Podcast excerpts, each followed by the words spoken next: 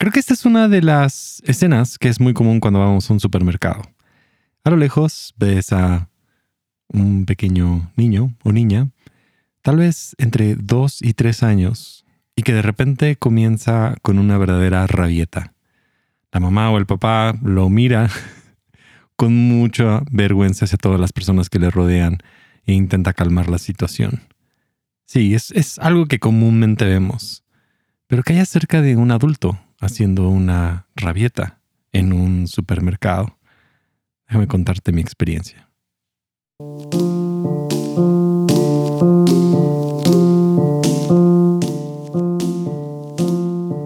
Soy Gabriel Borja y este es el podcast humano.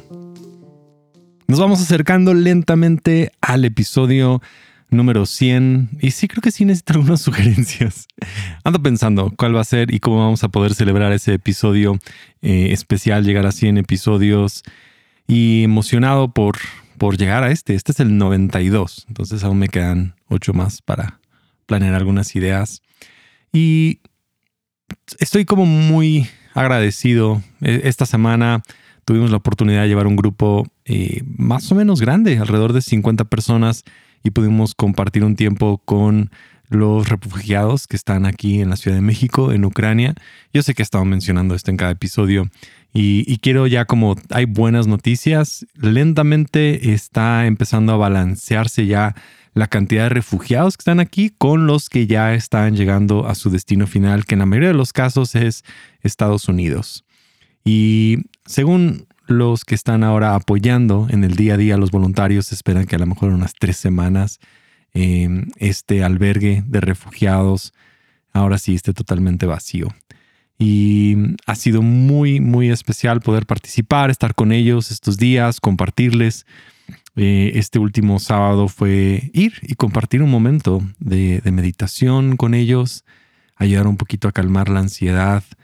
Y fue un momento muy, muy especial. Lo, más curioso es a veces cuando tú vas y das un poco de lo que tienes a otras personas y compartes con ellos tal vez el dolor que termina sanando también en ti em, cosas. Eh, eso es cuando compartimos el dolor, ambos sanamos. La, persona tal vez que está ahí también en tu vida, hay algo ahí que, compartir el dolor ayuda a, poder sanar, a poder fortalecerse, a poder animarse, a poder ser mucho más eh, empático y real.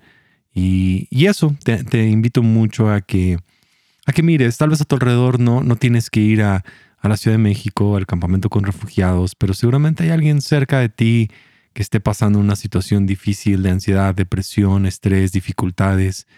No utilices a lo mejor los retos en tu salud mental como una excusa para no acercarte a ellos.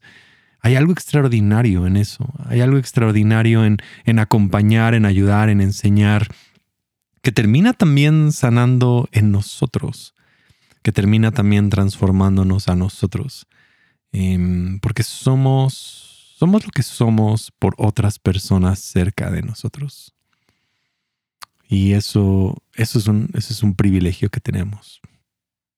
Pero avanzando hacia el, tema de esta semana, he estado meditando acerca de, esta sensación de, cómo hacemos berrinches y mm, estas rabietas. los niños Normalmente lo hacen en el supermercado porque saben que tienen el poder de la gente que les rodea, ¿no? A la hora de hacerlo, lo van a decir, lo van a hacer y el papá y la mamá están en una situación difícil porque hay una audiencia, ¿no? Normalmente el niño sabe que tiene más poder, entonces lo va a ejercitar, lo va a usar, va, va, a gritar, va a pedir que algo pase, porque inmediatamente cuando el niño grita, tiene los ojos de todas las personas y todo el mundo está volteando. Recuerdo ir en el súper y de repente mi hijo vio un, pequeño sobrecito con, con fruta, con pera, lo miró, lo reconoció y empezó a gritar que lo quería. Y todas las personas en esa hilera volteaban a verme como que, ¿qué le estás haciendo? ¿Qué le pasa a este niño? ¿Por qué está haciendo eso? Y yo, solo quiere pera. Entonces tomé el sobrecito, lo abrí, se lo entregué, después lo pagué. Pero en ese momento pude calmar porque él estaba haciendo este, este, ¿no? esta, esta expresión ¿no? de, de, de frustración enfrente de todas las personas.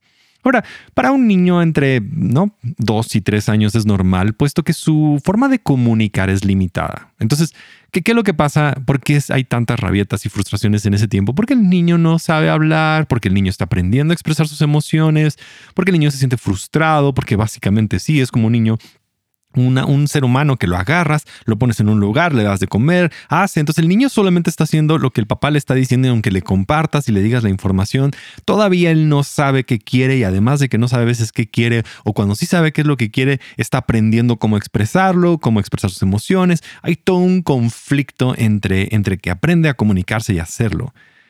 Eh, pero te das cuenta cómo eso de repente también existe en adultos este conflicto de poder expresar lo que quieren. Y, y eso, es, eso es complicado, porque si no aprendemos a desarrollar nuestro autodescubrimiento, conocimiento y poder expresar saludablemente nuestras emociones, empezamos a sentir que que no estamos siendo escuchados y que no estamos conectando con la gente que nos rodea. En este momento eh, de nuestra etapa, niños y niñas están buscando conectar con la gente a su alrededor, saber que sus necesidades van a ser suplidas y principalmente necesidades emocionales, que van a ser comprendidos, que van a ser escuchados, que van a tener el apoyo que necesitan.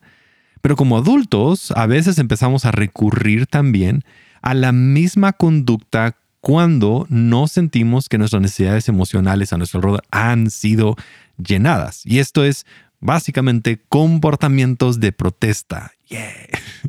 La, protesta es contra todo el mundo, contra la gente, contra alguien, contra, contra nuestro amigo, contra nuestra pareja, contra nuestros padres, contra cualquier persona que nos rodea. Es un comportamiento como de protesta y, viene de que nuestras necesidades no han sido suplidas, físicas, emocionales. Y es una sensación de que no estamos siendo escuchados, de que no estamos siendo vistos, de que no, no encontramos ese lugar y nos sentimos incómodos, inconformes. Entonces expresamos esta incomodidad más de una manera un poquito infantil, lejos de hacerlo de una manera saludable. Ahora, esto también es importante porque si nosotros estamos pasando a través de una situación en nuestra salud mental como ansiedad, depresión estrés o un momento difícil en tu vida y recurres a comportamientos de protesta, a esta manera de hacerlo, ¿sabes qué va a pasar? Te vas a sentir más distanciado, más solo, te vas a sentir más ansioso lejos de encontrar que tal vez tú puedas como sentir el apoyo de otras personas, comienzas a hacerlo. Y, y lo vemos, hay, hay personas a las cuales nos hemos acercado para poder ayudar y lejos de que esa persona como que reciba, parece que te rechaza más porque se siente como vulnerable. Y esa, esa es una situación como, como difícil. Y aquí hay algunas, algunas maneras en las que hacemos nuestras, nuestros, nuestros comportamientos de protesta, nuestros actos de protesta contra la gente que está a nuestro alrededor. En ocasiones son pequeñas acciones muy sutiles. Por ejemplo, una de estas es cuando estás molesto con alguien, tú sabes, vas, azotas los platos, azotas las puertas, cierras la puerta del auto de una manera más fuerte, pones los platos de una manera así como, como que pequeños actos de protesta de... Ah, ah", y, y lo hacemos a la gente que nos rodea. Vas con tu jefe y cierras la puerta un poco más eh, fuerte. ¿Estás molesto? No, dime. Es como, como, que sabemos que y estamos haciendo pequeñas rabietas sutiles, lejos de expresar saludablemente nuestro enojo o cómo nos sentimos o nuestra frustración o que nos sentimos en tal forma en el trabajo, en la relación, en donde estamos, pequeños actos de protesta sutiles y todos, todos hemos hecho en algún momento algún tipo de ruido, de desprecio, de enojo, ¿no? Esa es una forma.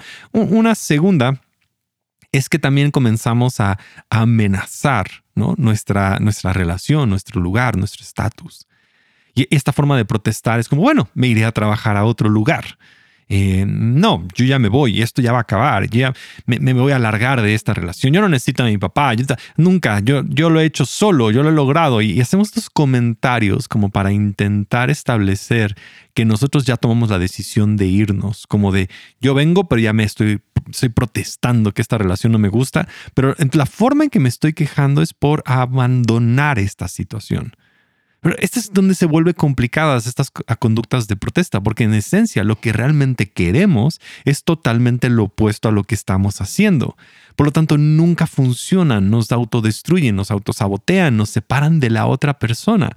Es como intentar probar que esa persona eh, eh, nos ama o probar su amor o probar su afirmación. O realmente tú me quieres, realmente me quieren en esta empresa. Si quisieran ya me hubieran aumentado. Bueno, si a mí me quieren en esta empresa me deberían de aumentar el sueldo. Me vas a aumentar el sueldo. Siempre hay como este juego lejos de expresar directamente, saludablemente, si no estamos manipulando y usando, amenazando, ¿no? En irnos de, de la relación en donde estamos.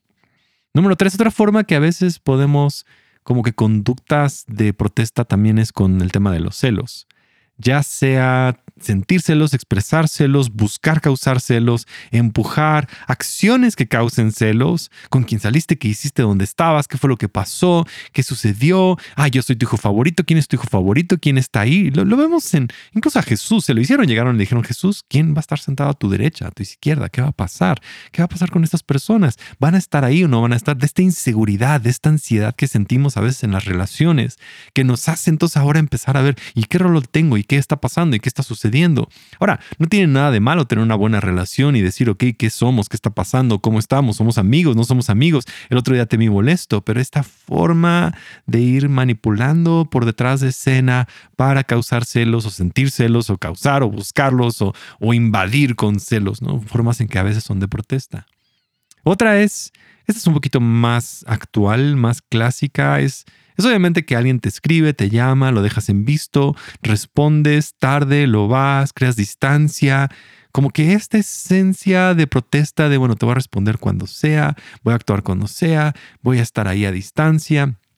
Ignoras un poco a la persona, le dices, no le respondes, escuchas, pero no responde las preguntas, como que siempre estás, como que la conversación nunca es frontal, nunca es directa, tiene que ver con con otro tiempo, como que siempre está ahí eh, tardándose, ¿no? Es dejar en visto un poquito de ghosting, como todas estas cosas. Lo más raro es que esa es una persona importante para ti.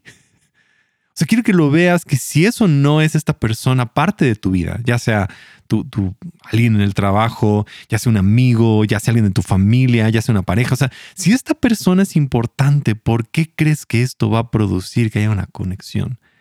es mucho de lo que pasa con los comportamientos de protesta, que, que realmente sí nos, o nos crean una distancia.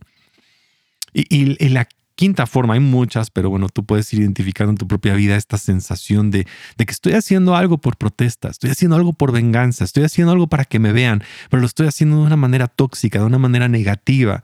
E, es que buscamos nosotros eh, criticar o poner en evidencia lo que está la otra persona haciendo, como apuntar tanto a lo que la otra persona está haciendo mal, como la razón por la cual no hay una conexión. Realmente una conexión no depende de las actitudes de otras personas. Recién estaba escuchando una historia acerca de una mujer que que decidió subir todos los videos de cómo su esposo no sabía lavar la ropa y lo criticaba y lo criticaba y lo criticaba y lo criticaba. Lo más raro es que el esposo no sabía acerca de estos videos y ni siquiera estaba enterado, pero ella estaba exponiendo esta relación en una forma de protesta, protestando que su esposo no sabía lavar la ropa como ella quería que fuera. Subió estos videos, los puso y todas las demás personas le echaban, no sé, la animaban y le decían que sí. ¡Qué forma tan extraña!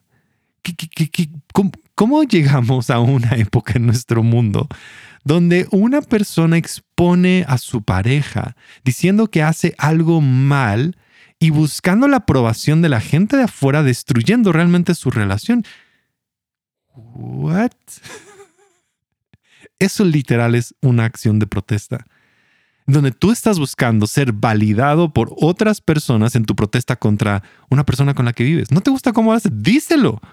Y si no te gusta cómo lava la ropa y te molesta tanto, no sé qué hacer, pero, pero creo que tenemos que confrontar de mejor manera nuestros conflictos. Si tú estás poniendo videos de cómo tu jefe es no sé qué y escribiendo cosas y desahogándote enfrente o, o criticando a, a, no sé, a alguien en tu iglesia, alguien en tu entorno, anden en tu círculo de amigos, ante redes sociales y no hablas directamente con ellos, esa protesta, ¿qué piensas que va a producir? ¿Por qué pensamos que eso realmente nos va a sanar?